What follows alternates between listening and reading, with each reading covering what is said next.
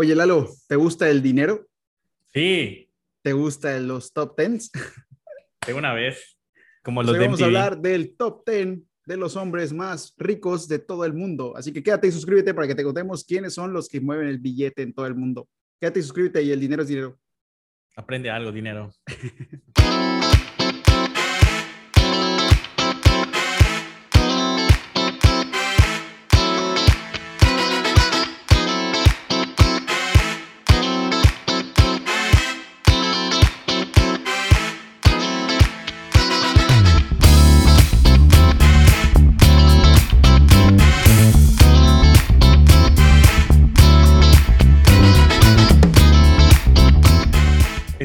escuchando Especuleros, el podcast donde Ricardo Castillo y yo, Eduardo López, te encontraremos el cómo, el por qué y el quién sobre organizaciones millonarias eh, y las grandes fortunas del mercado.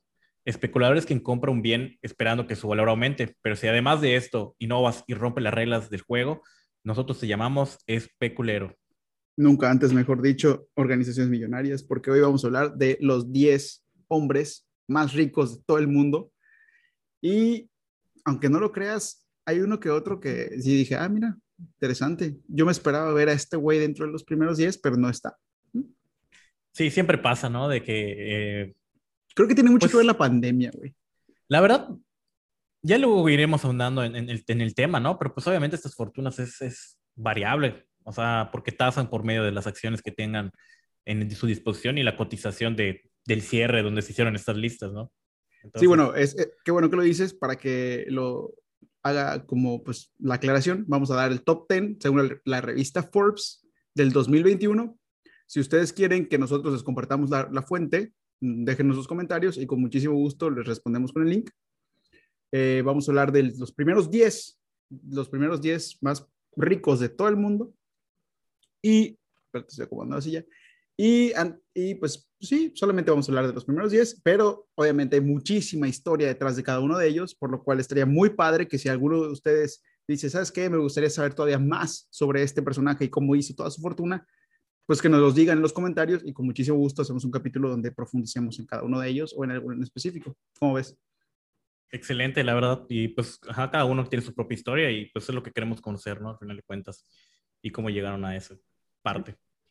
Así es, don- donde, donde hay, mucha, hay mucho mito, ¿eh? Donde dicen, no, güey, este güey se hizo la nada. Y no es totalmente cierto eso. es Siempre donde están, nos venden la idea romántica del, del vato que empezó en su garage sin nada. Pues sí, güey, repente- pero pues drop out de Stanford y de... Exacto, pues, o, o- o- una familia que lo financiados. respaldó con más de medio millón de dólares. O sea, pues, Sí, que si lo tratamos en, en dinero latinoamericano en cualquier lado, pues es, es, algo, es algo muy difícil que alguien, que, que mi tía Juanita llegue y me diga, oye, mi hijo, te voy a ayudar con tu negocio, toma dos millones de pesos. claro. Pero bueno, es, es lo que vamos a ir este, desmenuzando en este capítulo y quédense y recordándoles que se suscriban porque pues ya estamos creciendo. Puede ser que para este capítulo ya lleguemos a los 100 suscriptores, lo cual nos da muchísimo gusto y pues la verdad estamos emocionados, o sea, estoy súper contento y, y- y orgulloso de tener a Rich también en el podcast de siempre y pues hacia adelante, ¿no? Cada vez somos más, definitivamente estamos teniendo la respuesta que, pues siempre uno espera que la cosa vaya bien, pero ya que empieza a ir bien, pues te emocionas, te motivas. Estoy contento, la verdad. Muchas gracias, Lalo. Estoy muy contento igual que estés conmigo aquí en este proyecto de Especuleros, que esperemos nos dé muchísimo más para, para adelante. Pero sí, vamos a empezar. Y antes de hacer el top 10, me gustaría hacer dos menciones especiales, porque no están en el top 10, pero me pareció interesante mencionarlas. Y en el número 16 de las fortunas más grandes de todo el mundo está nuestro paisano, Carlos Slim, con 81 billones de dólares. Igual es importante aclarar que cuando estamos hablando de billones de dólares, estamos hablando de miles de millones de dólares. No son millones de millones de dólares, son miles de millones de dólares. Claro, o sea, en español es 81 mil millones de dólares. exactamente. Pero pues los gringos lo traducen como billones, ¿no? Ya. Pero sí, son Billions. 81, 81 billones de dólares gringos. ¿Nos, nos quedamos con lo gringo o con lo español? En lo gringo, la verdad, ya casi nadie maneja el sistema eh, Spaniard. Sí, bueno, verdad. ellos, ellos, ellos ponen las reglas Eh, en todos lados, ¿no? Y por 81 cierto, pues billones. obviamente hay que hacer la mención porque pues Carlos Slim fue uno de los hombres, me- bueno, el primer hombre más rico pues, del mundo durante varios, varios años, ¿no? En, sí, estuvo en el puesto número uno de los 2000, 2010. Se, se, lo estuvo peleando con Bill Gates un buen rato, eh, cuando pues la parte monopólica de toda la telecomunicación de México, pues era algo impensable que se batiera, ¿no? Me acuerdo, me acuerdo que hubo una época en donde intentó entrar AT&T y no lo dejaron, no lo dejaron. Se tuvo que salir y hasta no hace mucho, creo que tiene unos, que sea, 6, 7 años regresó. Sí, de hecho, pues, eh, pues ustedes conocen a Arturo Elías Ayub, que es el, el, el, yerno. El yerno, pues él es el, director de eh, Fusions and Acquisitions, creo, de, de, Telmex, que básicamente él se encarga de, cerrar los tratos en toda Latinoamérica. Entonces, tú, ustedes viajan, por ejemplo, a Perú, a Brasil, de grupo pues ya Carso. está. Ya está, este, pues todas las, o sea, ya, ya, ya hay en América Móvil en todos lados, ¿no? O sea, claro, ah. claro, claro, video también en, Brasil, o sea, en toda Latinoamérica ya hay, ¿no? Y él se encargó de fusionar empresas locales y todo eso. Inclusive ha, crecido muchísimo, estuvo, creo que era el ya, creo que ya lo vendió, pero estuvo ahí en el New York Times. Estuvo. sigue estando. Ah, sí, está, no está bien. Yo tenía entendido que lo había vendido, pero, pero pues es un hombre, pues obviamente de negocios muy chingón, porque además de esto, o sea, no sabemos mucho su historia en general, yo sé algo, no sé mucho, pero no es un hombre que, que, todo el mundo cree que llegó en el momento adecuado y como que se ganó la lotería, no, era un hombre que desde muy joven ya estaba invirtiendo en bolsa, y que viene de una pues, familia de abolengo. Exactamente, sí. Pero, pero no solo eso, es una de las personas que está bien preparadas, porque tú puedes venir de una familia de dinero y aún así, pues simplemente dedicarte a aprovechar las oportunidades. Exactamente, pero, pero, hay gente de dinero que sí se prepara bien y hace bien las cosas y este es un ejemplo. Bueno, este es el número 16. Y en el número 11, porque dije que iba a hacer dos menciones especiales, esta es la segunda, está una persona que para mí es un ejemplo total, Amancio Ortega, el dueño de Sara, con un valor total de 77 billones de dólares. Que este hombre, pues, pues ha revolucionado la industria textil bien cabrón, haciendo ropa de calidad cuestionable. Eh, Pero, con child labor. sí. Probablemente en Bangladesh. Y, una, y una, ¿cómo se le llama? Una industria de moda pasajera, a lo que mucha gente que está a favor de, la, de un mundo más sustentable está en contra de ello pero este hombre definitivamente hizo un cambio y una innovación disruptiva en todo, en todo lo que es la industria textil. Y sobre todo que pues últimamente igual es, recobró más su fortuna porque las tiendas de, bueno, las marcas de ultralujo como Louis Vuitton, este, y creo que tiene otras más que pues, ahorita no recuerdo, pero pues tiene varias de gama ultra alta. Fíjate que, vamos a hablar de Louis Vuitton más adelante y no, no es de Amancio Ortega. Adelante. Bueno, pues ya vamos a empezar con el top 10. En el top 10 empezamos. Y en el número 10 está un hombre hindú, o sea, de la India, porque a veces dices hindú y dice, no, no está bien dicho, se dice indio, de la India, que se llama Mukesh Amabani, que vale 84.5 billones de dólares. Según Mukesh Amabani, todo lo que pueda volverse digital se volverá digital y la India no puede darse el lujo de quedarse atrás. Este hombre es dueño de un conglomerado bien cabrón que se llama Reliance Industries, donde está metido en el negocio de los petroquímicos, en la industria del, petróleo, la industria del gas natural, la industria de las telecomunicaciones y el retail, que es la venta a, pues a cualquiera de nosotros, ¿no? al, consumidor final. Actualmente, está buscando invertir en energías renovables por más de 10 mil millones de dólares. Y en sus propias palabras, busca hacer de la India, busca que los próximos 30 años de la India sean los mejores 30 años de su historia. es un cabrón que pues, podemos compararlo con, con esos rusos que están, que empezaron. exacto, que empezaron con un capital bien cabrón en una industria como la petrolera y se expandieron a ser dueños de un chingo de negocios. Pero este güey, a diferencia de muchos otros que se han hecho dinero y pues, se han dedicado a monopolizar todo, este güey sí quiere que la India sea un país que renazca, pues porque es un mercado bien cabrón, es una, es una población. Sí. Creo que hasta hace poco la China era el número uno, pero creo que la India, si no es que ya lo rebasó, ya estaba por ahí. Sí, más o menos andaba como entre 1.300, 1.400 millones de habitantes y ahorita ya debe estar superando los 1.600 de China. O sea, estadística más, estadística imagínate, imagínate el, el, nivel del mercado, ¿qué es eso? Sí, y de hecho, eh, pues hay una película muy buena en Netflix, se llama White Tiger, que hablan de este, este fenómeno de, pues, búsqueda de tecnología en India, ¿no? Porque pues ahí, por per cápita, pues tienen los egresados de ingeniería más altos del mundo, ¿no? Los prácticamente Silicon Valley son de la India, ¿no? O sea, entonces, pues, hay una ciudad en sí que se llama Bangalore, que es la que, pues prácticamente es la insignia de todo el neoliberalismo de, tercerización de la industria, ¿no? Digital. O sea, ahí tienen las varias, eh, por decirlo así, headquarters, no quiero decir headquarters, ¿no? Pero pues bases importantes así de todas las tecnológicas como hay en Silicon Valley, pero pues en la India, ¿no? Sí, porque la mano de obra es, como una maquila de mano de obra, ¿no? Claro, exactamente. Sí, sí, sí, Está, está, está, muy cabrón. Porque son un verguero y están cabrones, o sea. Sí, y además es mano de obra barata, sí. Sí. Así es, ese fue el número 10.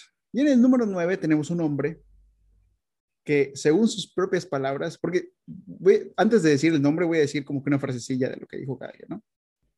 Dice: Obviamente todos quieren ser exitosos, pero yo quiero ser reconocido por haber sido innovador, confiable, ético y, más importante, por haber hecho una gran diferencia en el mundo.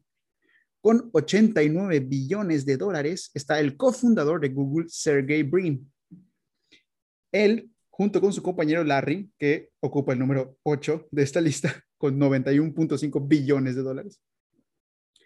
Se conocieron en Stanford en 1995 durante su doctorado de computación. Que por cierto, aprovecho esto para decirles que vayan y escuchen el capítulo número 2 de Especuleros, donde hablamos de la estafa más grande en la historia de Silicon Valley, Elizabeth Holmes y su compañía Theranos, donde ella también salió de Stanford, donde era, pues podríamos decir, contemporánea de Sergey y Larry. Pero a diferencia de Elizabeth, Sergey y Larry se fueron por el camino correcto. Y ellos sí buscaban hacer un proyecto donde desarrollaran un nuevo sistema para ordenar todos los resultados de los buscadores en Internet. Y en 1996 lanzaron su primera versión de Google, que se convertiría pues en lo que es el mayor, la mayor, ¿cómo le dicen? Search engine, no sabría cómo eh, el buscador. El motor de búsqueda, ¿no? El, motor, de, búsqueda, más, poderoso actualmente. Y que de hecho, pues creo que Yahoo empezó antes y pues logró desbancarlos en cuestión de. Claro, sí, sí, recuerdo que Yahoo y hasta había otro que se llama Altavista, que eran como que los. y, obviamente Internet Explorer, que pues no sé cómo sigue vivo, ¿no? Pero pues. A Bing, ¿no? Es Bing. Ándale, sí, Bing. Pero, pero Sergey y Larry, pues fueron, bueno, son unos cabrones muy chingones porque no solamente se quedaron en motores de búsqueda, sino han buscado, como bien lo dice Sergey, hacer un cambio y un impacto tecnológico en el mundo. Han invertido en salud, han invertido en tecnología, tanto software como hardware.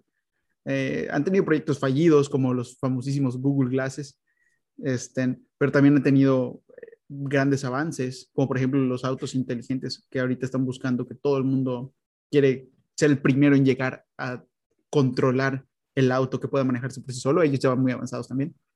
No, y claro, y obviamente la creación de Google AdWords, que es que a la postre desencadenaría en Google Ads, prácticamente pues es, es, una, es un monstruo, ¿no? De hecho, pues el último trimestre reportaron unos ingresos brutales en, en cuestión de pautas publicitarias, la creación de las cookies, desarrollo de cookies, pues todos ellos fueron los precursores, innovadores, pioneros de toda esa parte, ¿no? Así es, y son, son parte de las nuevas Big Four, porque antes las, las Big Four eran Deloitte, eh, KPMG, EY y me falta una.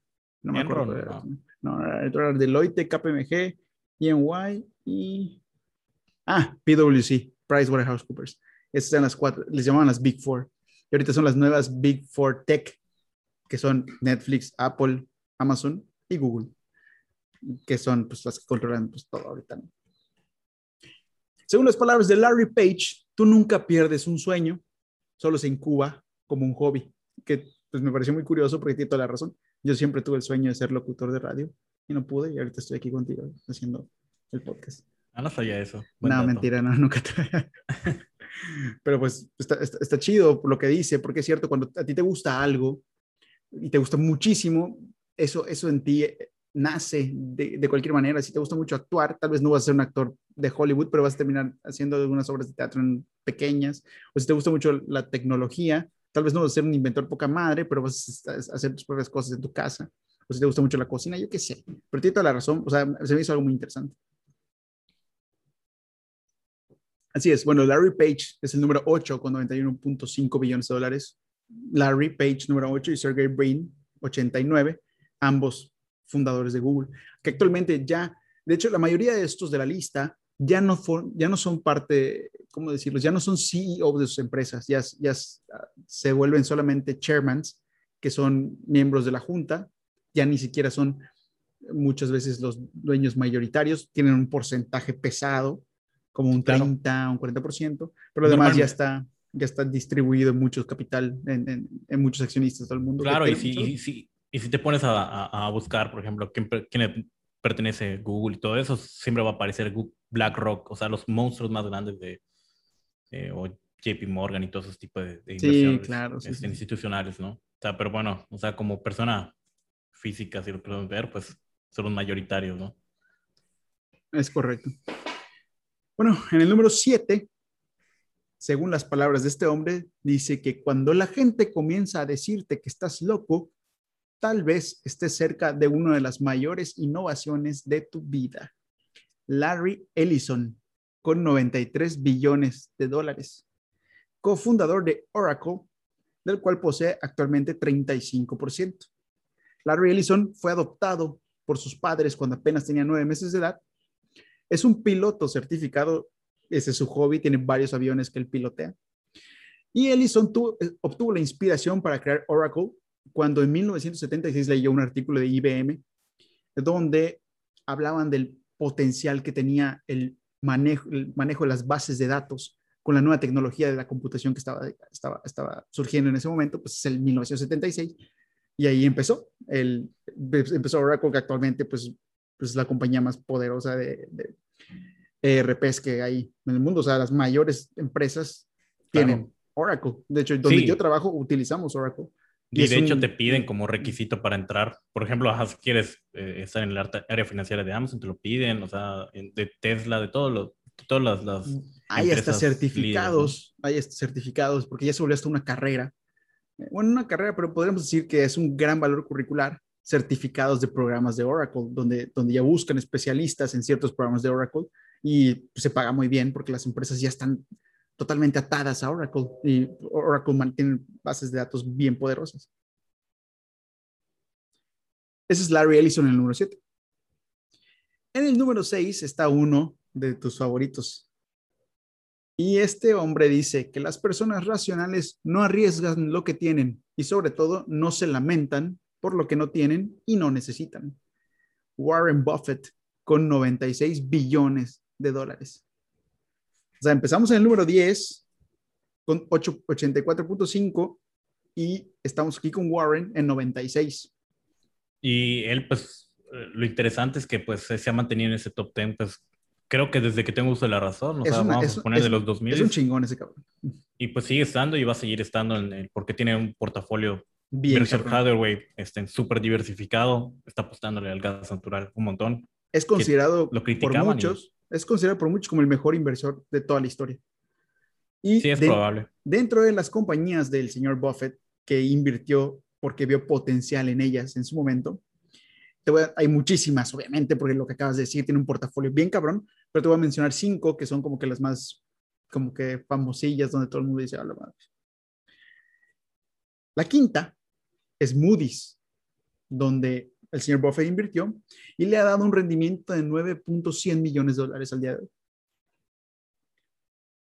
La cuarta es Coca-Cola, donde el señor Buffett invirtió en 1988 y le da un total de 21.300 millones de dólares. La tercera es nada más que nada menos American Express, donde él invirtió en el 60, en 1960.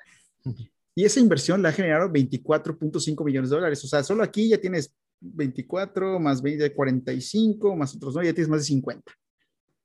Pero en el número 2 está Bank of America, donde él invirtió 2.100 millones de dólares y hoy en el día esos 2.100 millones, 100 millones de dólares representan 24.5. O sea, está muy cabrón, es 10 veces lo que invirtió, más de 10 veces lo que invirtió. Y también, para finalizar, está Apple. Warren Buffett invirtió en Apple 30 mil dólares, que le han dado ganancias por 101.764 millones de dólares. De hecho, el mismo Warren Buffett ya no lo considera una inversión, ya lo considera su tercer negocio. no, sí está cabrón, ¿no? Y poco a poco ya se está desprendiendo esas acciones para, pues, rebalancear su portafolio. Me, me, imagino que este señor ha tenido igual sus tropiezos, ¿no? Porque ningún inversor, pues, las, las rompe todas, ¿no? No, claro. Pero, pero, fíjate, invirtió en Apple, en Bank of America, en American Express, en Coca-Cola, en Moody's. O sea, en esas cinco que ahorita tú dices, puta, claro que invertirías en eso, pero en ese momento no, eras, no, es, no es algo tan fácil. ¿eh? sus, sus eh, inicios te, te, marca, por ejemplo, que cuando compró Geico, que fue la primera gran compañía que, que comenzó, pues fue a las juntas y como que ya se metía al, al, al, board para tomar decisiones, para encaminarlo. O sea, sí tomaba una gestión activa en ese sentido, ¿no? De que agarrar a las empresas y como que las encauzaba.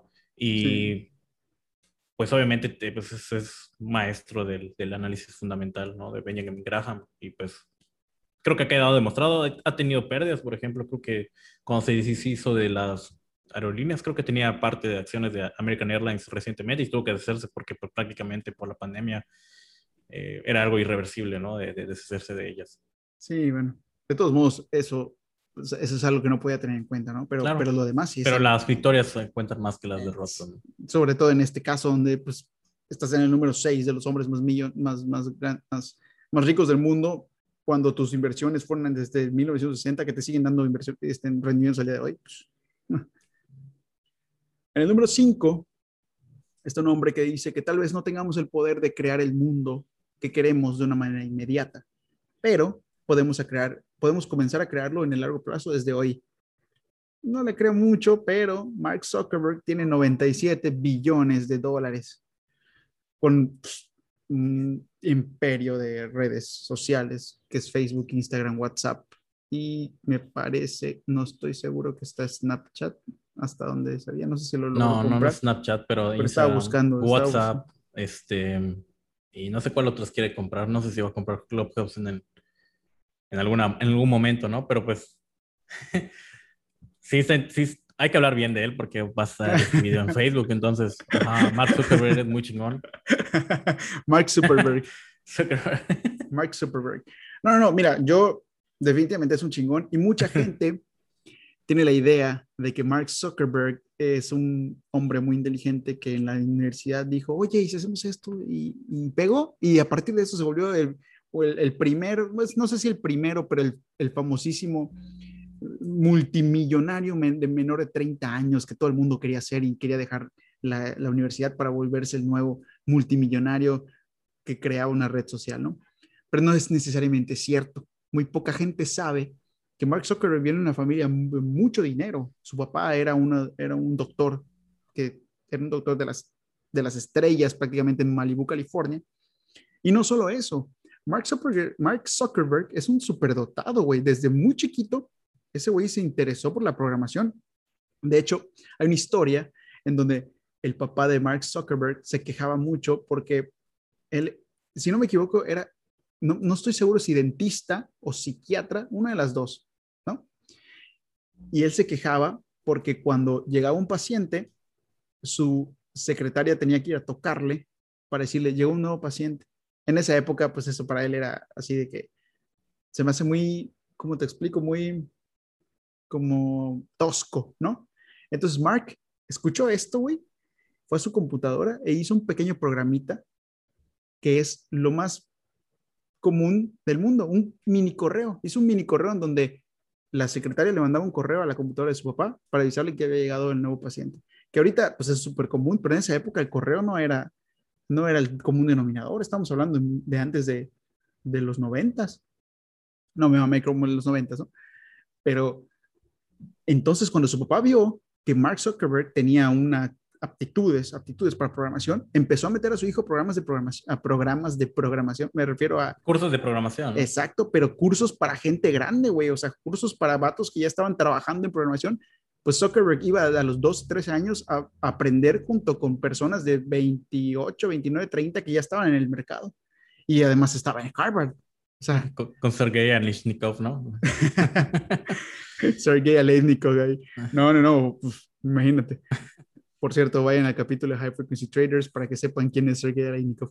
Pero lo que voy es que Mark Zuckerberg es un superdotado, no es, no es cualquier hijo No, de sí. vecino que se le ocurrió un programita y ¡boom! Se volvió un. De hecho, es una de las partes ¿no? este, diferentes, creo que de estos 10 que hemos visto, porque prácticamente, bueno, además de Larry Page y, y Sergey Brin, que pues, son programadores natos, eh, matemáticos natos, eh, pues igual eh, Mark Zuckerberg, ¿no? Y eso es impresionante porque pues terminan siendo las personas más ricas, pero probablemente no con las mejores habilidades sociales, pero pues lograron encauzar estas grandes compañías, ¿no?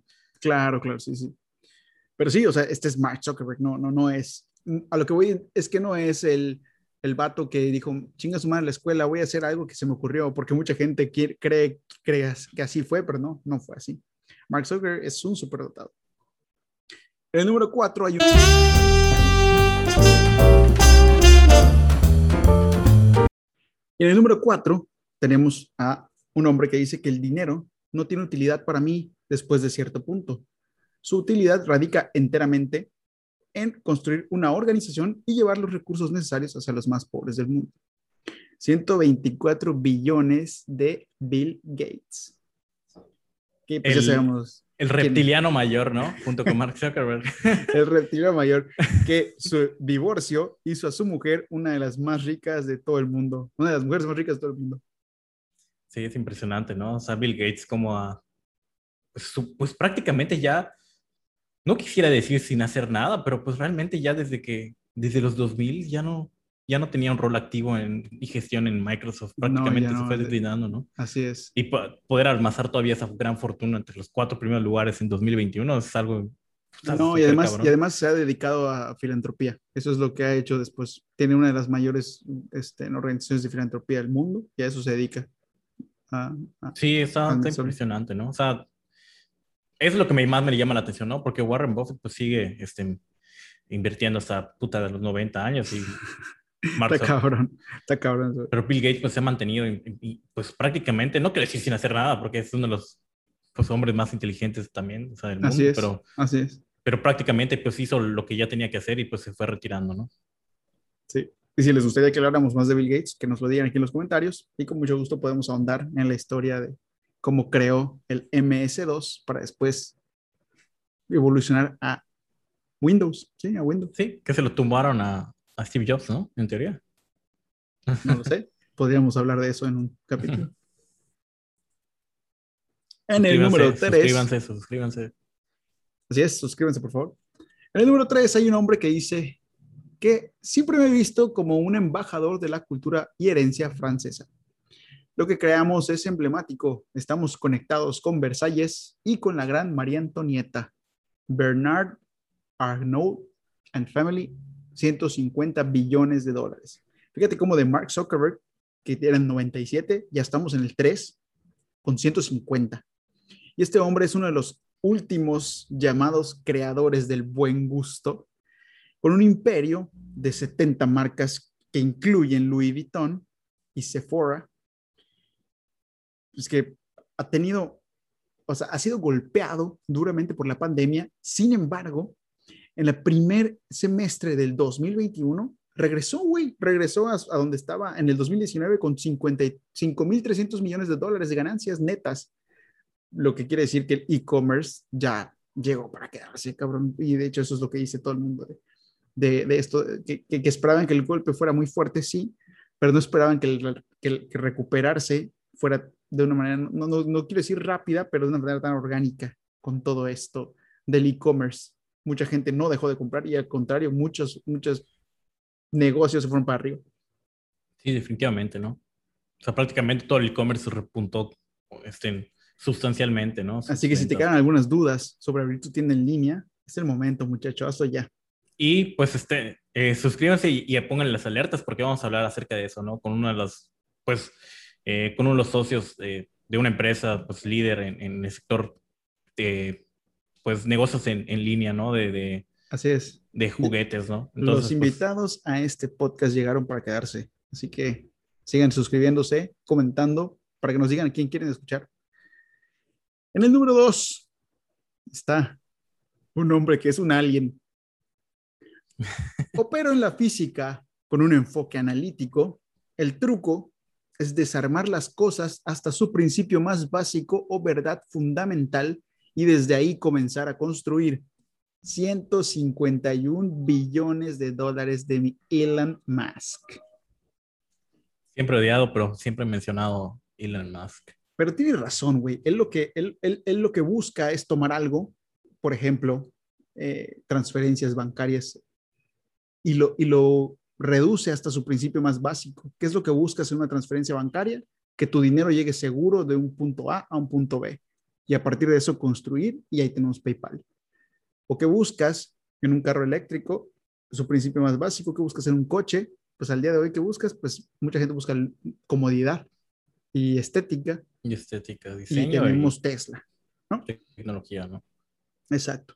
Y está trabajando para revolucionar el mercado del transporte tanto en el planeta Tierra como en el mundo del espacio a través de SpaceX, donde hay una lucha y una competencia muy interesante, del cual mi querido Lalo nos va a hablar más adelante, de la competencia bien cabrona por ser el nuevo Uber. La Space Race, ¿no? o sea, prácticamente. A la luna.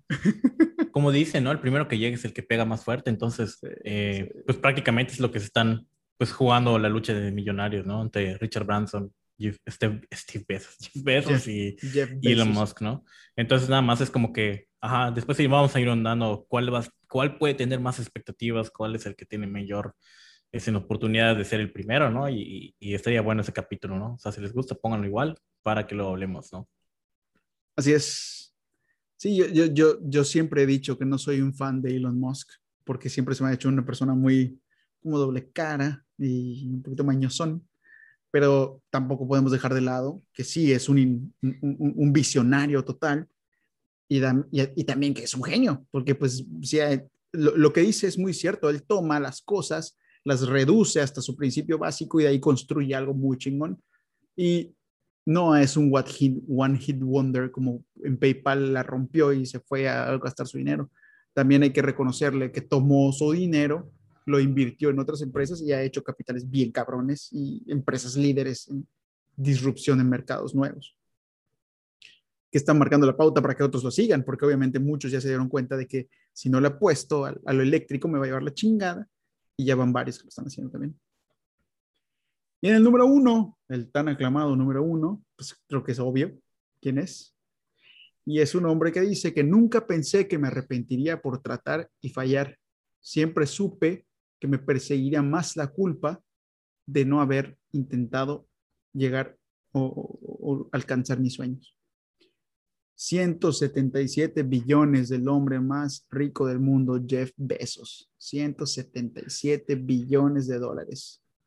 Jeff Bezos fundó el gigante del comercio en línea Amazon en 1994 en su garaje en Seattle, pero también es cierto que venía de una familia bastante acomodada, donde todos sus familiares le dieron mucho dinero y Jeff Bezos no vio eso, eso, sí tengo que admitir que este güey sí, ha sido un vato que ha trabajado muy duro, porque nunca, no, no vio ganancias hasta creo que el cuarto, quinto año de su, de su business como, como Amazon, ¿no? de hecho, empezó solamente vendiendo libros, vendiendo libros en línea.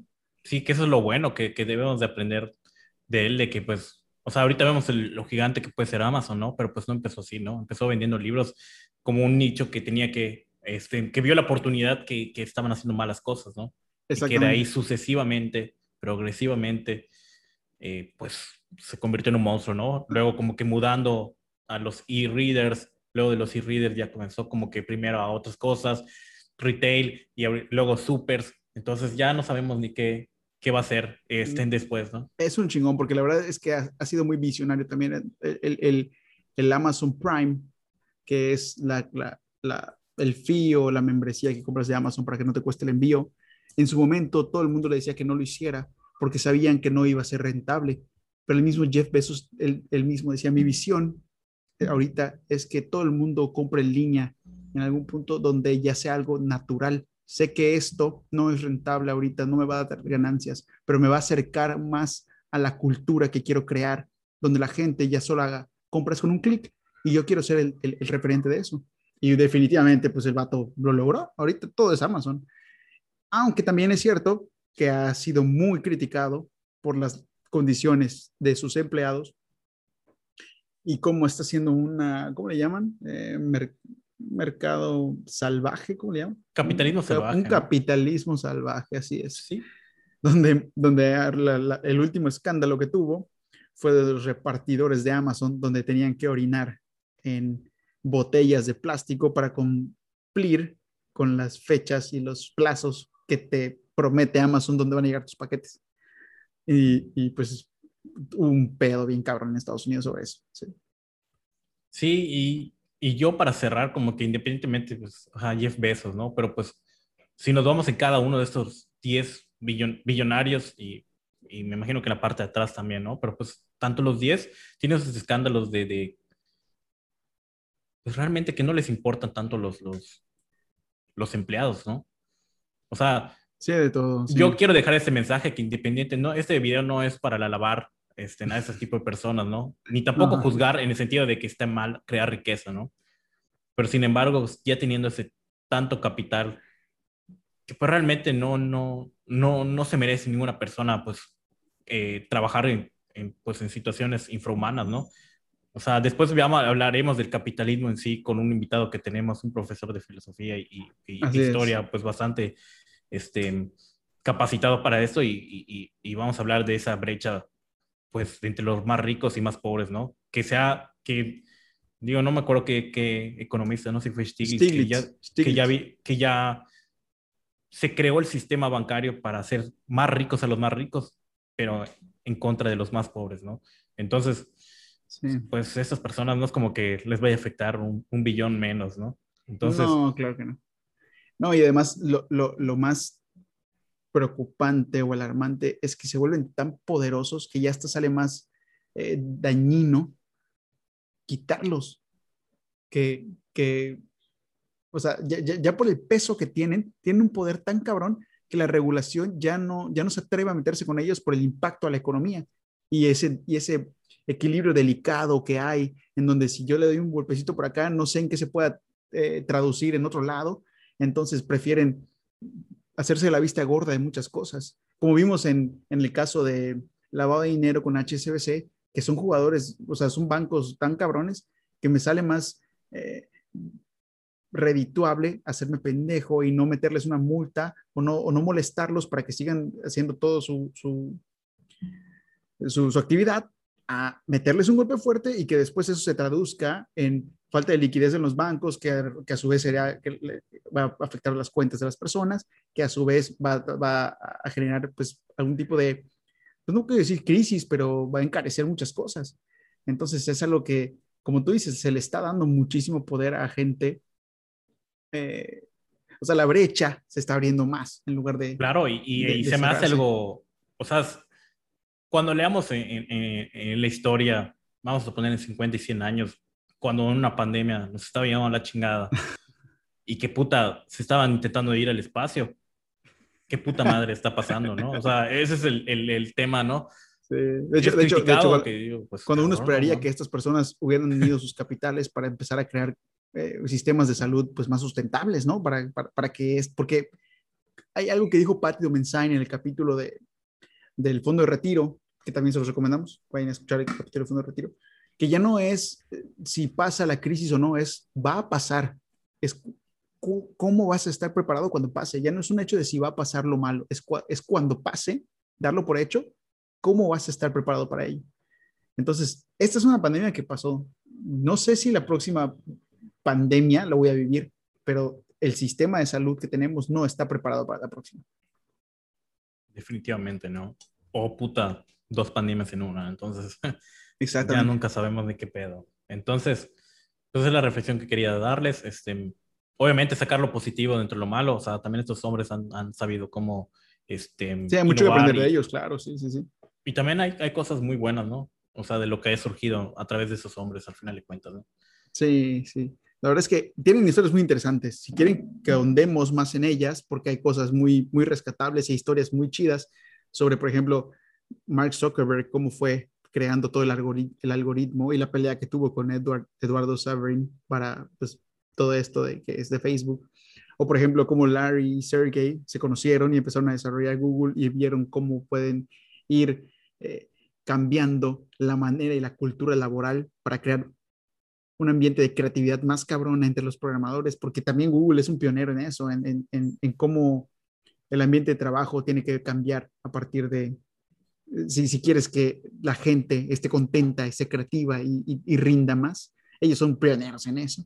O por ejemplo, como Jeff Bezos comenzó trabajando y explotando a sus, a sus trabajadores al principio, pero también como buen líder logró que se pusieran la camiseta, por así decirlo, y trabajaban hasta tarde, Navidades, para hacer que los paquetes llegaran. Y los mismos, la misma gente de contabilidad era la misma gente que empacaba libros y que empacaba los, los, los, lo, que sea que estaban vendiendo para mandarlas a Amazon. Y también eh, Jeff Bezos les vendía acciones para que se comprometieran aún más con Amazon. O, por ejemplo, si quieren saber más inversiones de Warren Buffett y cómo tuvo la, eh, el colmillo para decir de aquí, de aquí soy, aquí va a ser, no sé, tenemos historias para contar las que quieran. ¿no? Sí, sí, sí. Y pues, sí, pongan en los comentarios qué historia en específico quieren y pues lo vamos a tomar en cuenta, ¿no? Así es, así es. Entonces, síganos por favor en Especuleros Podcast. Estamos en Twitter, estamos en Instagram, y en Facebook. Estamos en Facebook. Por favor, búsquenos ahí en Especuleros Podcast. Denle like, denle suscribir, compartan con sus amigos. Muchas gracias para los que ya nos ven. Cada vez somos más. Esperamos que estén aquí cada martes con nosotros. Eh, a mí me pueden seguir en arroba richarito14-bajo, arroba richarito14-bajo. Aquí a mi querido Lalo como arroba lalo-gui arroba lalo-woody.